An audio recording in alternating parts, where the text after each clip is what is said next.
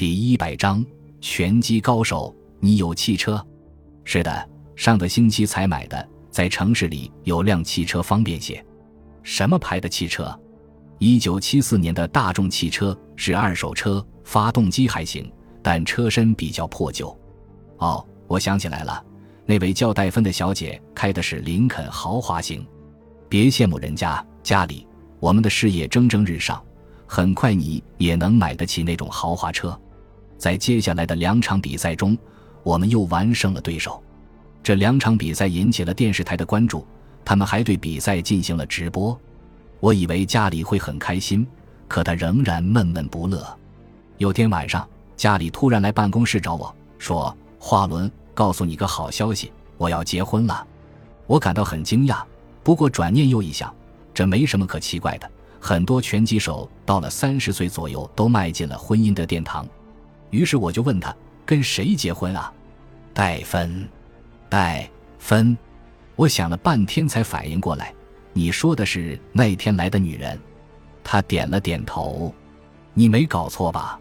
家里，现在你成为众多女孩子追捧的偶像，怎么会选择戴芬呢？她看上去可是很一般啊。我看中了她的气质。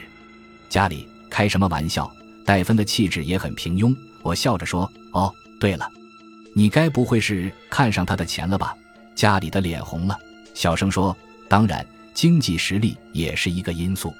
可是家里，你的前途一片光明，很快你就会拥有很多钱，多的数不过来。”花轮，你不知道我最近的压力有多大。很多亲朋好友得知我进入拳击界后，都纷纷来信指责我，说我这样的家世背景，不应该为了钱而比赛。家里低着头嗫嚅地说：“我也考虑了很久，我想我应该退出拳坛了，否则就是在玷污我的贵族血统。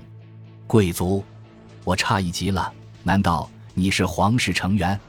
从某种程度上讲，算是吧。”他叹了口气：“我的亲戚们为了让我退出拳坛，已经开始为我捐款，可我怎么有颜面接受他们的钱呢？难道为了钱和那个女子结婚，你就有颜面吗？”我表情严肃地诘问他：“花轮，听我把话讲完。”他说：“和戴芬结婚，我在收获金钱的同时，好歹也能收获爱情。”我们争论了半天，最后我希望他回去好好考虑一下。他答应了。一个星期过去了，他杳无音信，我简直急坏了。一天晚上十点半左右，鲍比突然来到我的办公室，交给我一封信。我一看那信封，就预感到事情不妙。拆开一看，果然是家里写的。亲爱的华伦，我经过仔细的考虑，最后还是决定退出拳坛。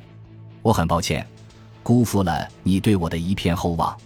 我相信你说的，如果我继续在拳坛发展，我能赚到数百万元。但是我还是要离开了。祝你好运。最后，我也向你保证，我会给你回报，绝不让你两手空空。家里。信的最后一句话令我困惑不已，要用什么回报我？难道信封里有支票？我抖抖信封，什么也没有。这话是什么意思呢？我望着眼前的鲍比，他却冲我笑着说：“打我一拳。”我盯着他，只见鲍比的脖子上有两个好像被蚊虫叮咬过的小红点，他的嘴里也长出了两个虎牙，竟然和家里的一模一样。打我一拳试试。他再次说：“也许我不应该打他，但我心情实在太郁闷了。家里走了，我的摇钱树也到了，我要发泄。于是我猛地朝鲍比的下巴打了过去。只听咔嚓的一声，我的手腕骨折了。当医生为我打夹板时，我却笑了，因为我这才明白，家里临走前把他的能力传给了鲍比，那是他对我最后的回报。感谢您的收听。喜欢别忘了订阅加关注，主页有更多精彩内容。